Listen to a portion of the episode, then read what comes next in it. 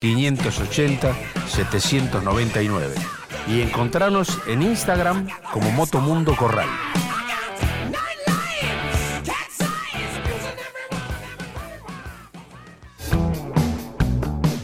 Gracias por sintonizar Kosovo Radio. Seguí conectade y disfruta de la programación.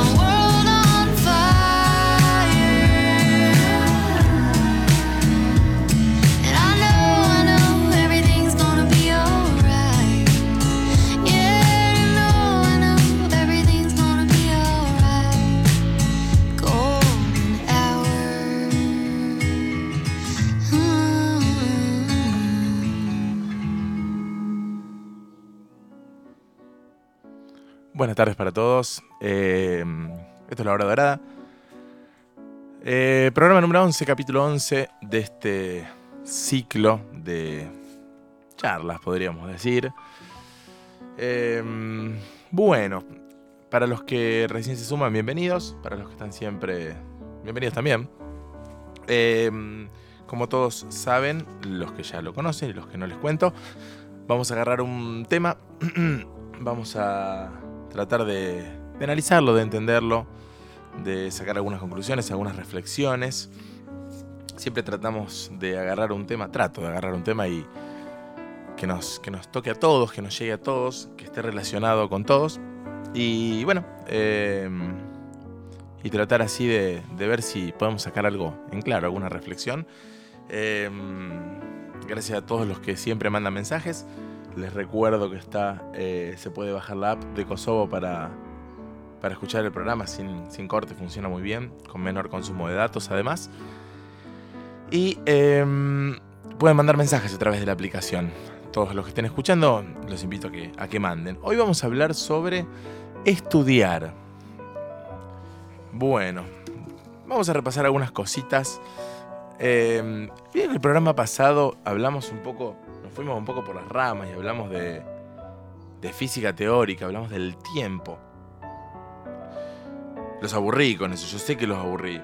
Pero. Y aparte, era, como les dije, era información inútil, información que no, no sirve más que para, para, conocer algunas cosas. Bueno, hoy vamos a intentar que sea todo lo contrario. ¿sí? Vamos a tratar de, de, que, de contarles algunas experiencias. Para los que no, no me conocen bien, eh, soy médico intensivista. Me recibí hace ya mmm, 12 años, un montón. Eh, hice una especialidad después y les voy a contar un poco de algunas de mis algo de mi experiencia corta, pero bueno, no sé si tan corta, eh, pero que probablemente la comparta con muchas personas, ¿sí? Y que algunas personas que están a las puertas de, estudiar algo, tal vez puedan sacar alguna conclusión o, o les pueda, les pueda, digamos, algo de lo que yo les diga les sirva. Ya, ya, sé que en algún momento dije que la experiencia es intransferible y eso es cierto. Pero lo que sí, con lo que sí les puede ayudar es que de repente yo tal vez les cuente algunas cosas, algunos datos. Algunos datos no son míos, digamos, son datos que investigué, algunas experiencias mías. Y cuando ustedes después se, metan en algo de esto, digan, che, esto yo ya lo escuché, a este loco ya le pasó, y tal vez pueda encarar por el mismo lado y tenga buenos resultados, o no haga lo que hizo él, porque ya me las mandé también. Entonces, eh, vamos un poco atrás de eso, ¿sí? Atrás de, contarles un poco mi experiencia y ver si les puede servir para algo. O no, digamos. Bueno, eh, los invito a los que están escuchando, si tienen ganas, eh, vamos a hacer una, especie de, consigna, para así no hablo yo solo y los leo un poco ustedes, que, que hace rato no me mandan mensajes. Manden a través de la app, cuéntenme un poco qué les gustaría estudiar o qué están estudiando, ¿sí? Eh, agarran la app de Kosovo, donde dice mensajes, ponen el mensaje, tienen que firmar porque no, no los reconoce. y ponen su nombre y me ponen qué les gustaría estudiar, o qué están estudiando, o qué van a estudiar. Algo que les interese, digamos, o que, o que les dé curiosidad, no sé. Yo les cuento, ¿por qué se me ocurrió este tema? Se me ocurrió este tema porque eh, ya hace varios años que vengo coqueteando ahí, dando vueltas con la idea de estudiar una segunda carrera. Y, y, la verdad que me es muy difícil elegir una segunda carrera universitaria porque mm, casi que básicamente me interesa todo, digamos. Y podría estudiar, no sé si podría estudiar todo, ya vamos a hablar un poco de eso, pero eh, no me disgustaría aprender sobre un montón de cosas. De hecho, soy una persona muy, muy curiosa e interesada por, por un montón de cosas. Y esta semana dije, bueno, voy a estudiar otra carrera. Y se me ocurrió que podía estudiar filosofía, que es una, carrera que me gusta mucho, me interesa mucho. Siempre me gustó. Siempre dije, como ya hablamos en algún momento, que es una disciplina que está muy relacionada con la medicina y la verdad que las universidades no se han relacionado entre ellas en estas temáticas. Y me empecé a encontrar con ciertas dificultades. ¿Qué pasó? Empecé a buscar en internet, ¿sí? empecé a buscar, agarré, bueno, puse filosofía a, distancia, por supuesto. Bueno, hoy todo es a distancia con, el, con lo que pasó eh, con la, la, pandemia y los estudios. Eh, y me empecé a encontrar ciertas dificultades. Eh, de repente una carrera no me, no me, gustaba porque era muy corta, un plan de estudios. Después me encontré con que había otro que, que estaba buenísimo, que me reinteresó, pero la universidad se empezó a poner un poco exigente con los requisitos casi de una manera medio ridícula, digamos, ¿no? Porque, ¿qué pasó? Le, bueno, empecé a entrar en la parte de ingresos, ¿sí? Entonces me empecé a, sentir como si estuvieras, hubiese terminado la escuela ayer, ¿sí? Hace 18 años terminé la escuela. Entonces dije, wow, qué interesante todo esto de, inscribirse. Y la verdad que hasta algunas cosas me parecieron curiosas porque de repente en, uno de los formularios de inscripción decía, eh, pedía los datos de la casa donde uno vivía con los padres hasta que hasta que, bueno, eso se desprenden un montón de cosas de ahí, digamos, que sabe, que, ¿por qué la universidad asume que uno vive con los padres? Bueno, no importa. Eh, entonces empecé a encontrar con todas estas cuestiones y entonces en un momento decía, bueno, enviar el, después de completar el planilla, enviar el DNI, enviar esto, enviar el analítico de la secundaria, de los estudios secundarios completos. Vaya uno a saber dónde está mi analítico. Ya pasaron muchos años, la verdad que no creí que iba a volver a necesitarlo. Y mm, bueno, me mando un, un, contacto, digamos, no fue un mail, digamos, sino que son estas aplicaciones, digamos, estas, estas plantillas de contacto que tienen las páginas explicando un poco con este mensaje, che, mira, yo ya me recibí en algún momento, tengo un título universitario, tengo el analítico, si quieren, de mi carrera de médico. ¿Hace falta el analítico de la escuela? Porque yo asumí o presupuse que teniendo una carrera universitaria completa de una universidad nacional, digo, ¿para qué quieren el otro analítico si evidentemente para recibirme de médico tuve que haber completado mis estudios secundarios? Bueno, no, no forma, digamos, no hubo manera de hacerle entender este concepto. Así que estoy en busca de mi, de mi certificado analítico de la secundaria, porque hay gente que no cree que yo haya terminado la secundaria, parece. Bueno, en definitiva es, digamos, simplemente ponerse estricto con, con determinadas formas, digamos, con determinados requisitos que creo que si uno hincha un poco más puede conseguir otro lado. Pero esto me, me, traslada a un pensamiento, decir, che, ¿qué pasa con el... Vamos a suponer que yo, lo consigo, digamos, pues soy una persona muy perseverante, soy un hinchapelotas, digamos, que va para acá, va para allá, molesta a uno, le manda un mensaje a uno, manda un mail para acá, llama por teléfono. Pero ¿qué pasa con aquel, aquel adolescente de 17 años que se empieza a encontrar con estas adversidades? Que realmente tiene la voluntad, la perseverancia y demás, cuando a veces ni siquiera sabe si le interesa la carrera, digamos, o sea, si por ahí se anotó en algo, yo, porque los padres hacían lo mismo, o porque le pareció que la cosa iba para ese lado, y, la verdad que cuando se empieza a encontrar con adversidades, no sé si tiene la voluntad, la constancia, la perseverancia de ir sorteando estos obstáculos. Y acá empecé a decir, che, a ver, vamos a ver cómo es esto realmente. ¿Pasa esto? Eh, y empecé a buscar algunos datos. Porque me, ponía a mí en esa posición. Es decir, cuando yo tenía 17 años, hubiese hecho todo esto de perseguir. No, pues a mí de repente me daba vergüenza y no, y no sabía cómo era esto y el otro. y, y siempre por ahí uno empezaba a encontrar excusas. Yo empecé la, carrera de médico cuando tenía 17 años y me sentí un poco así, digamos. Eh, fui a parar a una universidad privada, que es la Universidad Favaloro, en ese entonces. Eh, toda una serie de tramiteríos, estar atrás de, una, un cronograma de horarios para las clases, de un montón de requisitos cuya dinámica yo no comprendía de entrada. Al punto que eh, al punto que empecé a tener una suerte de complicaciones ¿sí? durante el primer cuatrimestre. Em, complicaciones que le pasa a mucha gente. ¿sí? Les voy a contar algunas de ellas. Pero déjenme que les cuente algunos datos primero. ¿sí? Em, ¿Saben más o menos cómo, anda, cómo andamos desde el punto de vista de educación y estudios en la Argentina? La verdad que hasta la secundaria no andamos mal. ¿sí? Hay un gran porcentaje de finalización de estudios primarios y secundarios que ronda entre el 90 y el 100% medido esto alrededor del año 2014. O sea, en los últimos años todas las personas que empezaron los estudios, por lo menos a nivel de la escuela, lo fueron terminando. ¿sí? Siempre va a haber uno que me va a decir, pero esa estadística, ¿dónde la sacaste? Bueno, esa estadística la saqué de la página Our World in Data, que recurro mucho a esa página, eh, que tiene, tiene un montón de información a nivel mundial, digamos. Hoy uno puede jugar con las curvas, hacer, ponerle un filtro, sacárselo. Ahora, si uno hace un pantallazo del país y dice, che, ¿cuántas personas terminaron el estudio, sus estudios secundarios? Se encuentra que el número anda alrededor de un 45%. Entonces, ¿cómo es esto? Si las personas están terminando sus estudios, pero tenemos solo un 45%, claro, porque venimos de un momento donde la gente no terminaba sus estudios eh, primarios y secundarios. Entonces, podemos ver, y las curvas claramente lo reflejan, que en los últimos años la educación fue aumentando, por lo menos a nivel primario y secundario. Ahora el problema lo tenemos cuando vamos a parar a los terciarios universitarios, porque ahí se nos vienen a pique todas las curvas. Ojo con esto, ¿sí? Em, no es menor este, este problema, digamos. Aproximadamente un 2,8% de la población argentina tiene completado un estudio terciario. Ojo que es muy poquito. 5,7%, 5,8% perdón, era este número en 1990. O sea que en los últimos 30 años bajó a la mitad la, cantidad, la población, que ya era poca, bajó a la mitad la población que, em, que termina un estudio de posgrado, digamos, o sea, después de hacer desde la escuela, terciario, universitario, lo que ustedes quieran.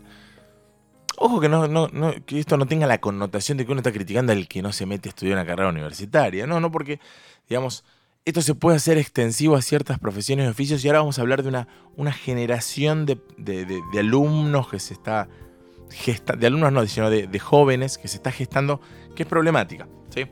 Em, vamos a avanzar un poco con más datos. Si vamos a compararnos con un país que yo siempre lo pongo como ejemplo, siempre van hasta todas las aristas, digamos, que es Islandia. Islandia tiene un 18% de completitud de estudios terciarios, ¿sí?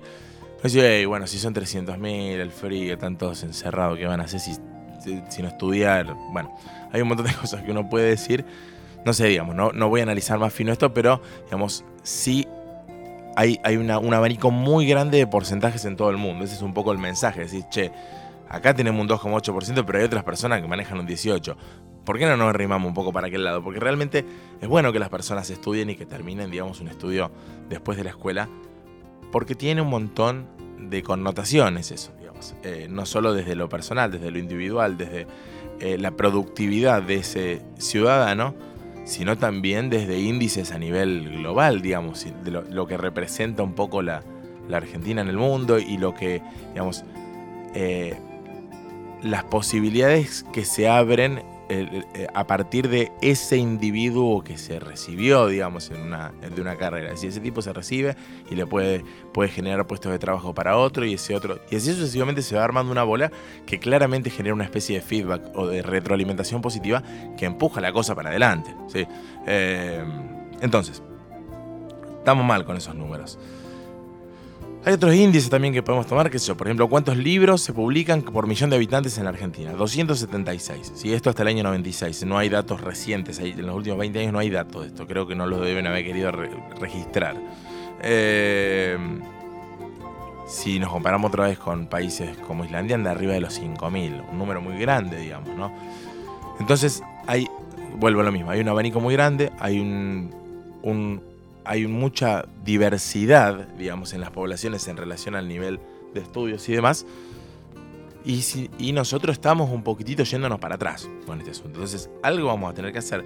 Ahora les voy a decir otro dato, porque de repente uno se queda con la imagen obsoleta de, del tipo que estudia. ¿Qué hace el tipo que estudia? Se sienta en la, mesa con el libro y dele, y dele, y dele, y dele. A veces, hoy en día, tenemos determinados recursos didácticos, determinadas herramientas tecnológicas que hacen que esto sea un poco más amplio, digamos. Em, ¿Con qué frecuencia uno estudia? Como el concepto de estudiar, ¿sí? ¿Qué es estudiar? El estudiar les digo la definición para que lo tengan. Es aplicar la inteligencia o ejercitar el entendimiento para adquirir el conocimiento de una cosa, aprender un arte o una profesión, memorizar el contenido de algo, etcétera, digamos, dice la definición. Entonces, ¿con qué frecuencia uno estudia? Pregúntenselo, ¿cuándo fue la última vez que se sentaron a estudiar? Se lo voy a contestar yo. Todos los días uno estudia, porque es imposible no estudiar, porque uno se cruza con información todo el tiempo y nuestro cerebro está procesando esa información y está aprendiendo cosas, ¿sí? Aunque uno no lo decida deliberadamente, no, me voy a sentar a estudiar sobre, qué sé yo, física, como hablamos la otra vez. No, no, van pasando cosas, digamos, uno se va cruzando con información en un medio de comunicación, se va cruzando con una información que le cuenta un amigo, eh, va obteniendo datos empíricos desde la propia experiencia, digamos, y construyendo con eso eh, algún tipo de arte o de profesión, entonces, o de oficio. Entonces, uno estudia todos los días. tal vez no sea tan difícil y no haya que ponerle los acentos a estudiar o las comillas y oh, hay que estudiar. Digamos, ¿Por qué uno lo puede hacer todos los días? Simplemente hay que encauzarlo en un determinado formato para después sacarle el jugo y ser productivo con esto. ¿sí? No me voy a meter mucho más en esto, pero para que se... ¿A, qué voy con esto? ¿Cuántas personas en Argentina usan Internet? De la totalidad de habitantes. 31,12 millones. ¿Por qué si 31,12 millones usan Internet, tenemos un 2,8% de personas que completan un estudio terciario? Porque están usando internet para boludear, digamos, para mirar las redes sociales, para hacer cosas, digamos, que también son información, pero que en muchas ocasiones pueden ser improductivas y no nos llevan a ningún lado, ¿sí? Y no nos generan nada, no nos enriquecen. Al contrario, a veces, a veces pasa lo contrario. Nos, convierten en personas horribles que lo único que hacemos es mirar la vida del de al lado, ¿sí? O estar al salto con algo que dice un medio de comunicación y alimentar el morbo de la población en relación a esas cuestiones. Entonces, si tenemos las herramientas, que las tenemos en el bolsillo, porque lo tenemos en un celular, ¿por qué no podemos darle el uso que corresponde a esas herramientas? ¿sí? Vamos a escuchar un temita y ahora les voy a contar qué pasó cuando yo entré a primer año de la facultad, que les dije hace un rato que les iba a contar. Escuchamos Schools Out de... A ver, como siempre, los temas tienen cierta relación con, con la temática del programa. Eh, escuchamos Schools Out de Alice Cooper.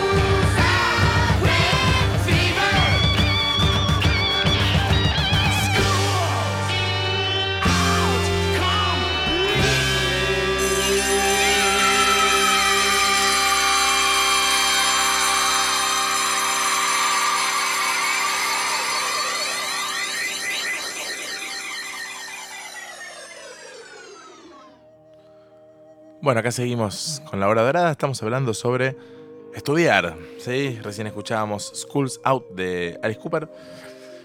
Bueno, ¿hasta dónde llegamos? Llegamos haciendo, llegamos a que nos hicimos algunos planteitos, escuchamos algunos datos estadísticos de qué es lo que está pasando en la Argentina. Les conté que se me está complicando hacer una segunda carrera universitaria, a pesar de que incluso soy docente universitario. Pero bueno, no importa, ya me la rebuscaré. Ahí me ahí recibí una información de que hay una ley de educación superior donde no hace falta en algunas cosas, pero bueno. Eh, yo ya me la voy a rebuscar, no les voy a tra- trasladar mi problemática a ustedes. Em, bueno, Entonces, ¿qué pasó? Eh, les decía que uno cuando, cuando ingresa a la universidad o cuando intenta, se empieza a encontrar con un montón de despelotes. Ah, gracias a los que están mandando mensajes. Me recibo un montón de mensajes a mi celular, no tantos a la app de Kosovo. Mándenme, cuéntenme qué les gustaría estudiar o qué quieren estudiar o qué están estudiando. Eh, y les digo lo que pienso de las carreras que están estudiando. decir nada raro. Bueno, eh, les decía, entonces yo entré a primer año de la, de la facultad, me fui allá, encima cuando uno viene de un- del, interior, yo en ese entonces vivía en la costa, en Santa Teresita, y eh, mi familia quedaba ahí, me iba a vivir solo, a estudiar, lo cual es un agravante para esta situación, pero bueno, uno se va ahí solo, Mu- muchas personas eh, pasan por esta experiencia y entran a la facultad. Entonces, hay un salto cualitativo y fundamentalmente cuantitativo en cuanto a los estudios, en cuanto a lo que uno tiene que estudiar, muy grande. Qué sé yo, a mí me representó muy grande, digamos. Yo había sentido que durante la escuela nunca realmente había estudiado tanto, no porque fuera un genio, sino al contrario, no, no, no, creo que era uno más de la media.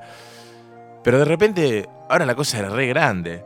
Y yo medio que subestimé el asunto el primer cuatrimestre. Entonces empecé a estudiar, por ahí me demoré un poco en conseguir algunos libros. La cosa la llevé un poco relajada. No un poco, demasiado relajada. Al punto que empecé a rendir los primeros exámenes, terminado el primer cuatrimestre, yo tenía materias anuales. Eran parciales, al principio y al final de año, y después un final, cuando uno tenía los dos parciales aprobados, por supuesto. Primer examen, examen de anatomía, primer año. Claro, eran 50 preguntas, me acuerdo perfecto. Eran 50 preguntas de anatomía de aparato locomotor, una de las partes más fieras de anatomía, pero bueno, yo tenía que. Yo lo había más o menos estudiado, me había juntado con uno, con el otro, pero estudiaba más que nada solo. Tenía un libro que era medio viejo, que tenía problemas de terminología. Claro, me senté en el examen y me empecé a dar cuenta que la cosa era mucho más fina que como yo la había abarcado. Digo, che, esto me parece que se me va a poner medio bravo. Entonces, de las 50, la, la- la forma de corrección era un examen multiple choice y la forma de corrección era a través de curva de Gauss. Curva de Gauss significa que se establece, digamos, una media, un promedio de la cantidad de respuestas que contesta cada, cada alumno, eh, un promedio de lo que responden todos, digamos, y se establece más o menos por ahí el, eh, las respuestas correctas, por supuesto, ¿no? Eh, el valor para aprobar. ¿Qué significa esto? Que de un pool de 50 alumnos, más o menos, qué sé yo, aprueban 30. Y siempre aprueban 30, porque a veces está más alta o está más baja bajo el límite. Eh, y es una forma medio de filtrar, ¿sí? Bueno, yo salí del examen y dije, acá lo único que me salva es la curva de Gauss. Porque si tengo que llegar a los 30 que tengo que llegar para aprobar, estaba listo. Era seguro que desaprobaba. La curva había bajado a 25, yo invoqué 26. Efectivamente me salvó la curva de Gauss. Lo cual fue peor. Yo salí contento, pero esto me generó una especie de, de sensación de, de tranquilidad. Decía, ah, bueno, hice bien, entonces no estaba tan mal. No, no, sí estaba mal. O sea, había podido responder la mitad de los contenidos que me habían preguntado. Es un horror. Entonces, no tenía margen. Había dependido de un, digamos, un, recurso estadístico que usaba el evaluador. Claro, ¿qué pasó? Cuando se llegué a los siguientes exámenes, ya se puso de manifiesto que yo estaba, estaba, estaba pifiando porque ya en, en histología saqué un 2, en biología celular saqué un 2, ya la cosa empezó a venirse para abajo. Y recuerdo que tuve una conversación muy esclarecedora con un docente, que me lo encontré en la esquina de la facultad. Tuve, no, no quiero que esto tenga determinadas connotaciones, ¿no? Pero tuve un poco la suerte, en este sentido, de ir a una universidad privada donde la cantidad de alumnos era poca y por ende los docentes nos conocían con nombre y apellido y más o menos habían eh, establecido, digamos, en, esos, en ese primer cuatrimestre, una especie de pseudo vínculo en el cual más o menos tenían un pantallazo de quién era cada uno de nosotros y si estudiaba, si no estudiaba, si participaba o no en clase. Bueno.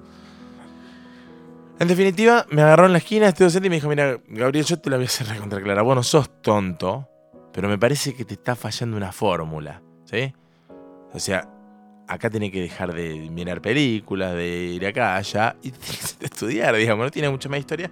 Y yo ahí empecé a entender un mensaje que después intenté tra- transmitírselo a la mayoría de las personas que intentan estudiar algo, que es que hay una fórmula universal para todos los estudiantes de cualquier disciplina, que se conforma por el culo en la silla y el libro en la mesa, digamos. El tiempo que cada uno necesite no, es no va mucho más allá de eso.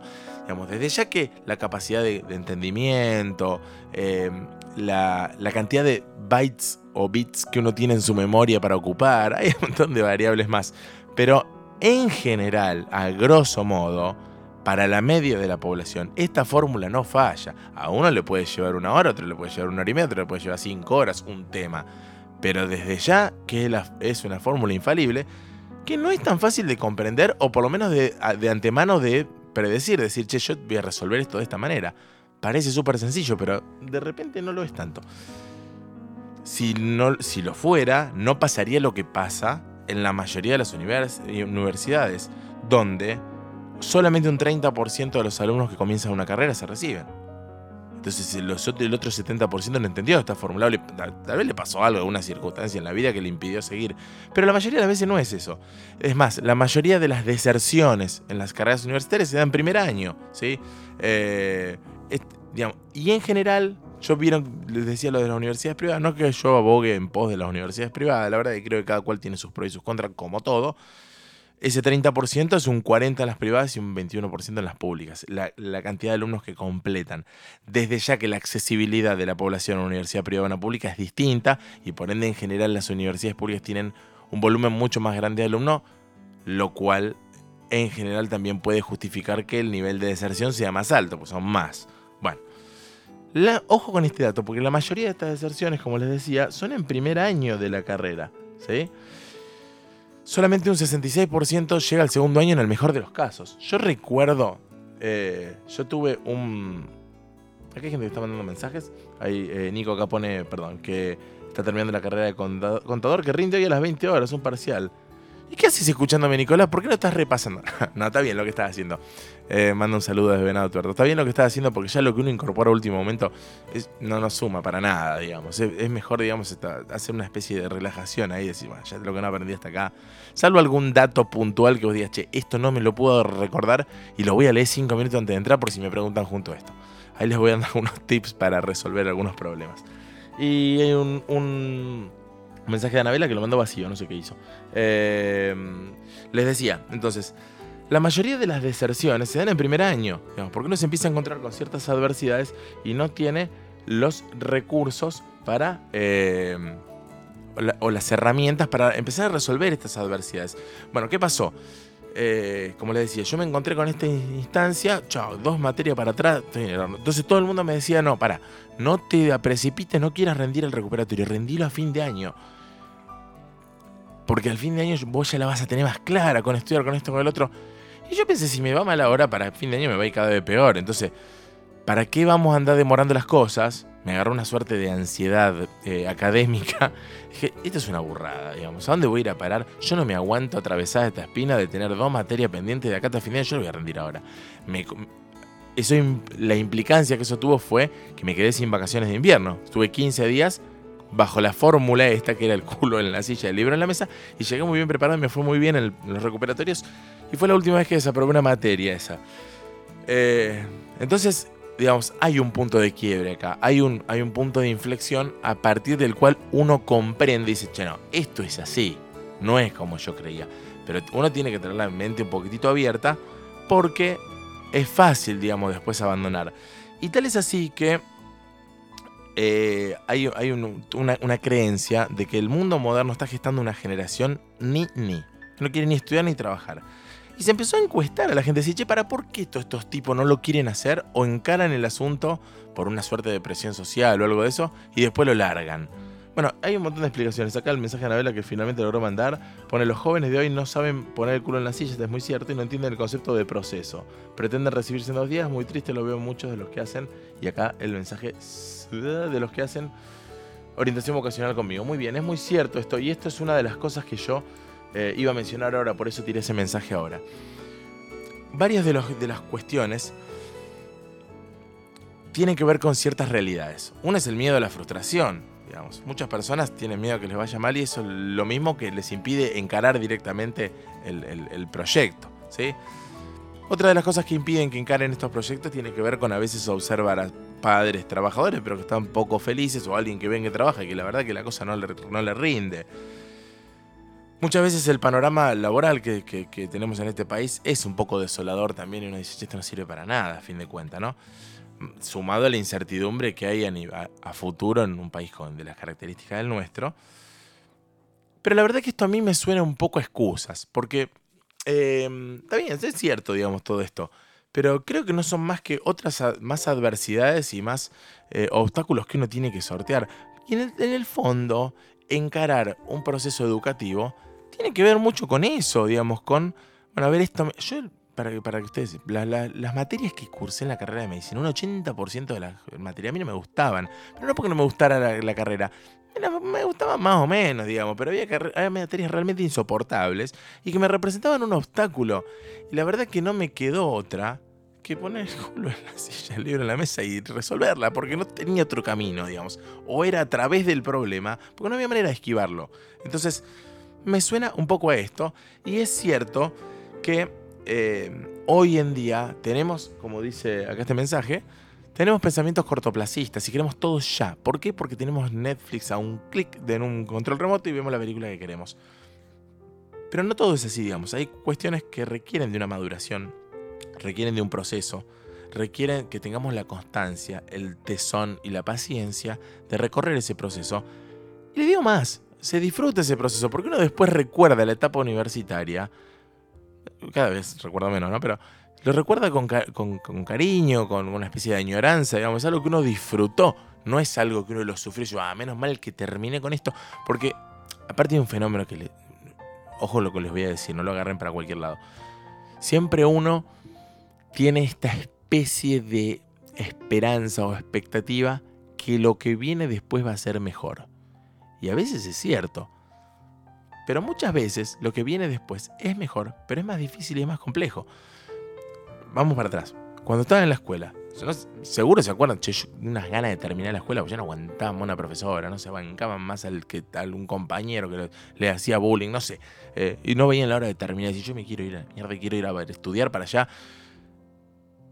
Pensando que después todo iba. Porque después, aparte, uno se autoconvencía y decía, yo aparte después voy a estudiar lo que me gusta, ¿no? Todas estas cosas que me mandan en la escuela, que a mí no me interesa la historia antigua y qué hacía el eh, Imhotep, el faraón, cuando en Egipto. No, bueno, después no es tan así. Después uno entra a la facultad y el despelote es más grande, porque hay que estudiar mucho más. Sí, seguís teniendo que estudiar algunas cosas que no te gustan. Y la cosa se hace más grande, pero ya es para uno mismo. El otro también era para uno mismo, pero ya tiene creo que uno debe tomárselo como un desafío personal, como decir, che, yo estoy, estoy- estoy encarando esto para mí y, lo, y yo voy a hacer uso de esto en el, futuro.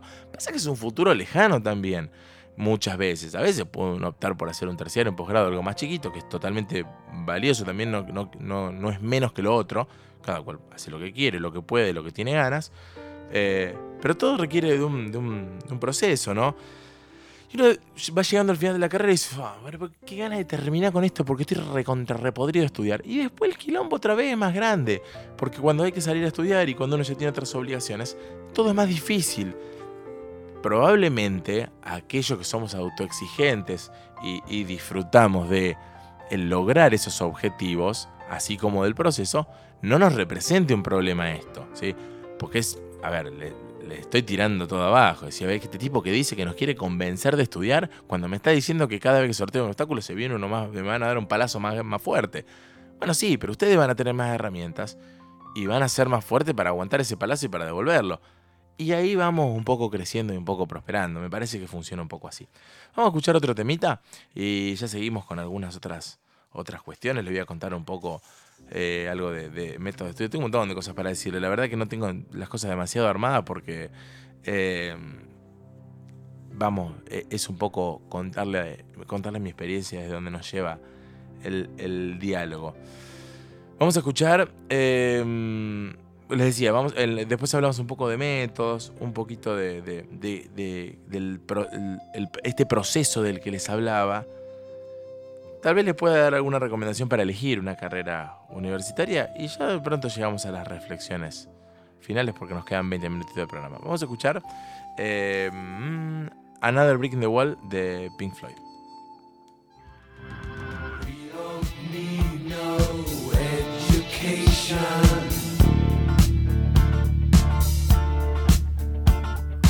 We don't need no thought control.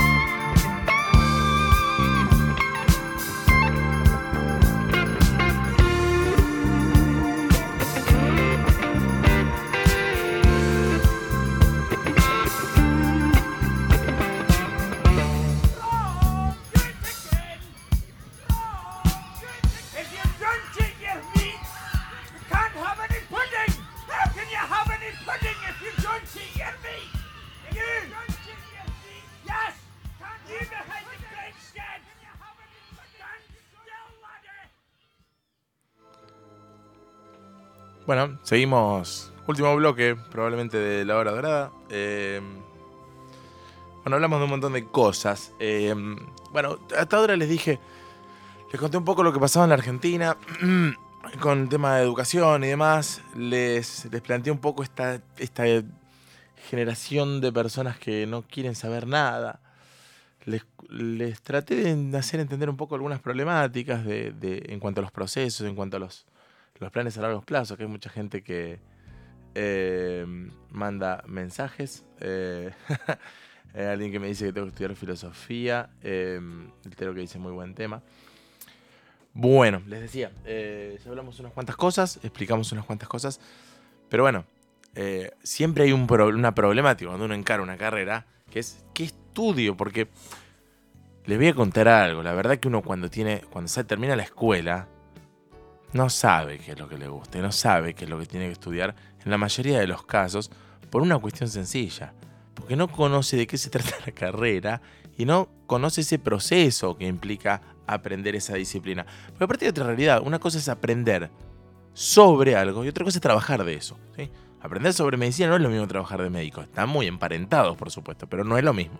Entonces, yo me pregunto mismo, ¿sabía yo cuando tenía 17, 18 años que empecé, 17 tenía, empecé la carrera de medicina, en, la, qué me estaba metiendo? Y me medio imaginaba, había visto un par de películas y que yo creía que la cosa era de una determinada manera, pero después no fue tan así. Tuve un poco la suerte de que me gustó, y que medicina, bueno, es un ejemplo muy particular porque si bien es una carrera grande, es una carrera muy amplia que tiene un montón de vertientes. Eh, o sea, dentro de la medicina hay un montón de especialidades, un montón de cosas. Que además les cuento que yo nunca entré a, la carrera de medicina pensando en hacer. Este. Pensando en, en hacer medicina in- intensiva, digamos, hacer medicina crítica. No sabía ni que existía esa especialidad, después me la encontré y me gustó. Entonces, claramente no sabía en la que me estaba metiendo. Entonces, lo que les puedo decir en relación a eso es: viejo, traten de aproximar. O sea, no salgan por la tangente, es una cosa extra- extraña que no saben ni de qué se trata, pero que les, llamó, les resultó curioso el nombre. Tienen la computadora ahí, el celular ahí, pónganse a chusmear un poquito, la información está ahí, usemos la herramienta como corresponde. Y si ven que les interesa, por ahí la cosa va por ahí, eh, no es tan difícil. Antes cuando, digamos, cuando no teníamos internet, era mucho más difícil eh, meterse en una de estas cosas. Y aparte, cuando empezamos a tener internet, tampoco había tanta información dando vuelta para, para uno investigar. Después empezó a generarse más esta, esta masividad de información en, en- en- internet que uno tiene acceso a casi todo. Y bueno, se nos dio vuelta la torta y ahora hay información basura por todos lados, difícil de distinguir qué es lo que está bien y qué es lo que está mal.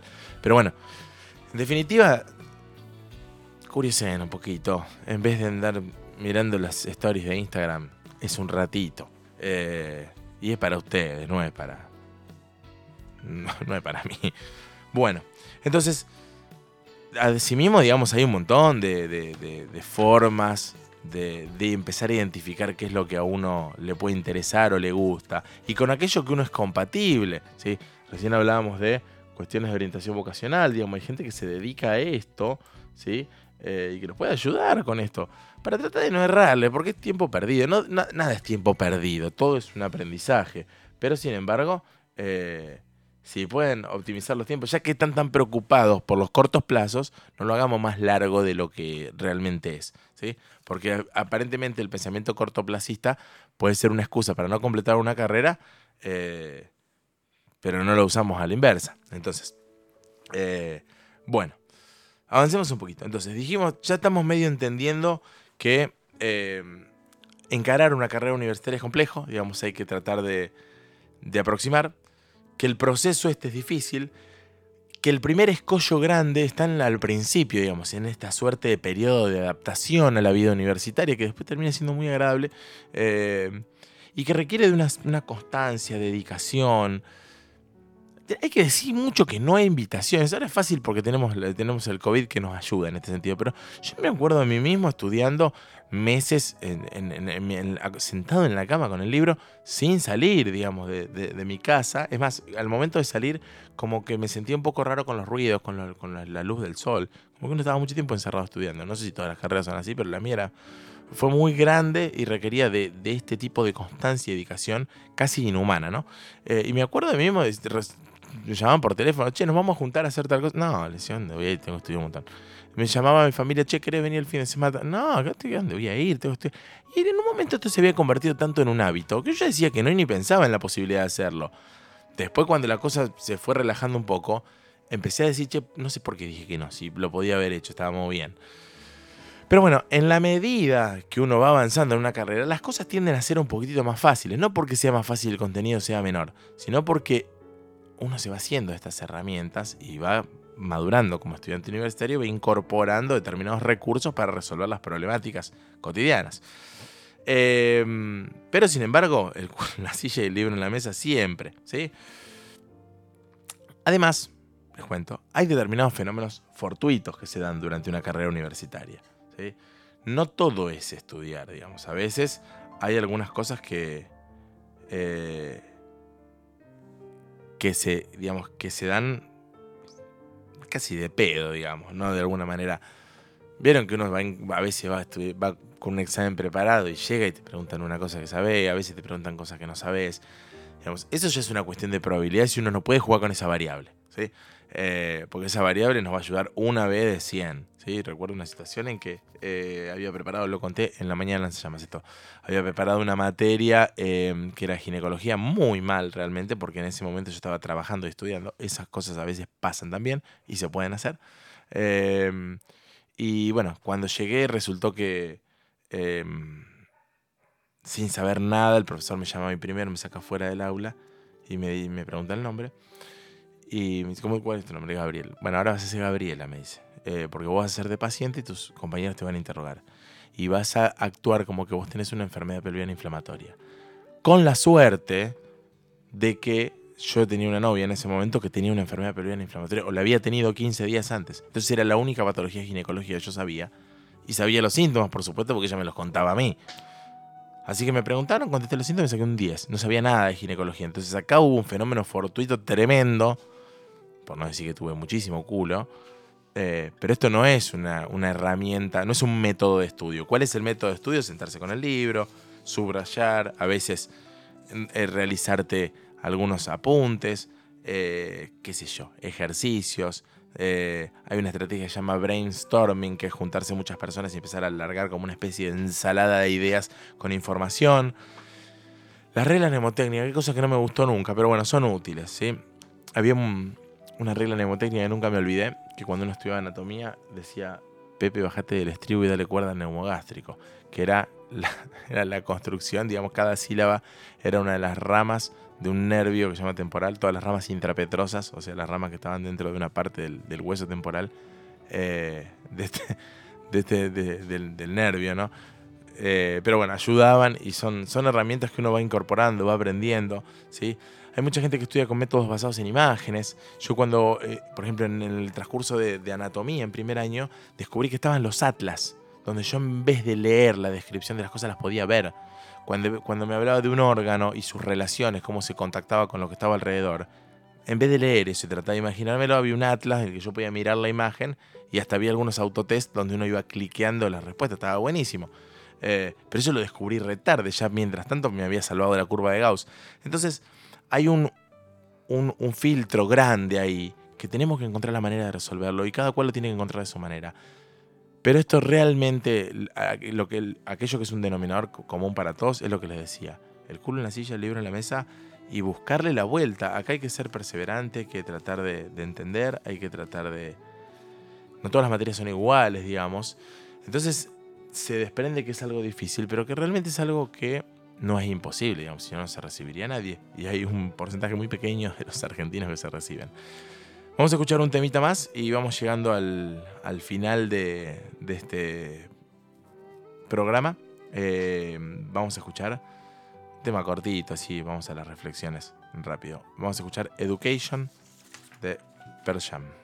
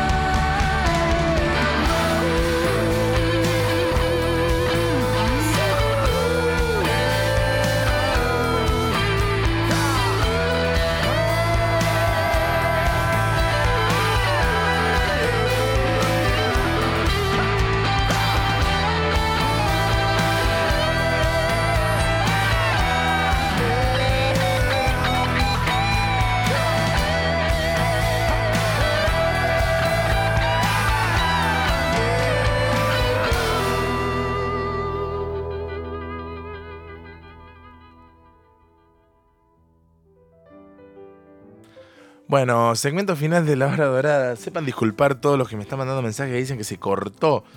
No sé qué pasó que no. No, sé si se cortó mientras hablaba, si se cortó. Eh, me preguntan qué pasa con la música. Lo que sucede es que, digamos, cuando se corta el streaming, digamos, que es lo que estamos transmitiendo, sale un, el, digamos, se escucha música porque hay un, un, sistema llamado DJ que va poniendo temas constantemente. Pero bueno, acá estamos. Eh, vamos llegando al final. No sé si escucharon o no escucharon. Si no escucharon, los invito, la parte que se perdieron, a eh, entrar al podcast de la hora dorada, ya que estamos, me hago autopublicidad. Eh, el podcast lo encuentran en Spotify como La Hora Dorada. Es súper fácil porque hay una fotito mía ahí que es la, la carátula del, del programa. Y escuchan la parte que se perdieron, o lo escuchan de nuevo, no sé. Eh, hagan lo que quieran. Muy bien, llegamos al final. Eh, como, bueno, la verdad que hablamos de un montón de cosas, digamos, no, no me considero consejero estudiantil. En algún momento fui algo parecido, fui tutor de los alumnos de primer año de la, de la carrera de medicina. Eh, una experiencia, todo lo que, es, lo que es docencia siempre fue para mí una experiencia muy grata. Incluso, como les decía antes, hoy hice la carrera de docente universitario. Y la verdad que es, es un poco parte de esto, de, la hora dorada también. Desde ya que los invito a que, a que se animen, a que intenten. Eh, yo personalmente soy una persona que le gusta mucho estudiar, tal es así que con 35 años quiero empezar otra carrera ahora. No sé si la voy a terminar, pero me tengo toda la fe, por supuesto. No, capaz que en vez de 4 me lleve 10 años, no importa. Pero eh, no es tiempo perdido. Ese es un poco el mensaje.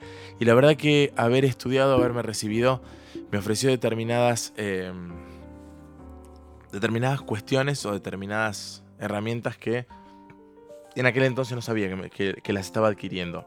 No sabía que este proceso me llevaba a esta conclusión. Y ojalá pudiera transmitirle lo que representa para uno eh, llegar a esto, digamos. El, una de las, las mayores eh, herramientas fue que la verdad que me, me, recibí de una carrera que me gusta, que disfruto. Eh, mientras estoy haciendo mi trabajo no miro nunca la hora. Tal es así, bueno, no tengo horarios, pero no estoy nunca pensando en, oh, es que denso esto, me quiero ir a mi casa. No, realmente eso no pasa. Eh, siempre cuando me preguntan. Hay muchas personas que dicen, a mí me encanta, me encanta mi trabajo, me gusta trabajar. La verdad que a mí no me encanta trabajar, me encanta juntarme con mis amigos a comer un asado, salir a andar en moto, qué sé yo, me gustan un montón de cosas. Mi trabajo no lo pondría dentro de la lista de cosas que me encantan. Lo pondría dentro de, las de la lista de cosas que disfruto, entre comillas, y no me molesta. Porque a la larga todo trabajo se convierte un poco en eso, digamos. En un medio para, para, para conseguir algo, digamos que en general es dinero, ¿sí? Más allá de los beneficios secundarios que tiene que ver con la, satisfacción del haber hecho las cosas bien, de hacer las cosas correctamente, el, sentir que uno progresa en ciertos aspectos, todo eso no es menor, eh, pero la verdad que el, poder dedicarme a algo que no me molesta y que disfruto, eh, en varios aspectos, en varios otros me, me tiene muchas cosas negativas también, que las reconozco por supuesto pero en general, a grandes rasgos, no me molesta. Eh, y, lo, disfruto en muchas circunstancias, especialmente cuando, eh, cuando puedo resolver eh, la, las problemáticas cotidianas de, mi trabajo y esto como resultado eh, ayuda a la gente, por supuesto, que es un poco el precepto fundamental de la medicina. Y hay otra herramienta que me dio haber estudiado, haberme recibido, que la verdad que no tiene precio, que tiene que ver con el saber, el tener la total certeza de que eh, no me va a faltar el trabajo, por lo menos en general en varias, en, la mayoría de los casos. Eh, la verdad que muchas veces uno puede considerar que, que no, tal vez no le toque hacer lo que más le gusta, ¿sí? Pero sin embargo, eh, sé que trabajo voy a tener siempre y no voy a tener problemas en este sentido. Y la verdad que da una, da una gran tranquilidad de eso en un mundo donde no sabemos y en un país donde no sabemos a dónde vamos a parar. Eh, y a veces eh, la inseguridad laboral y la, la posibilidad de, de, quedar desempleado es muy problemática y muy, tiene grandes implicancias, incluso en la salud de la gente. Así que bueno. Esa es un poco mi experiencia. A los que les interese algo más, pregúntenme, manden mensajes y demás.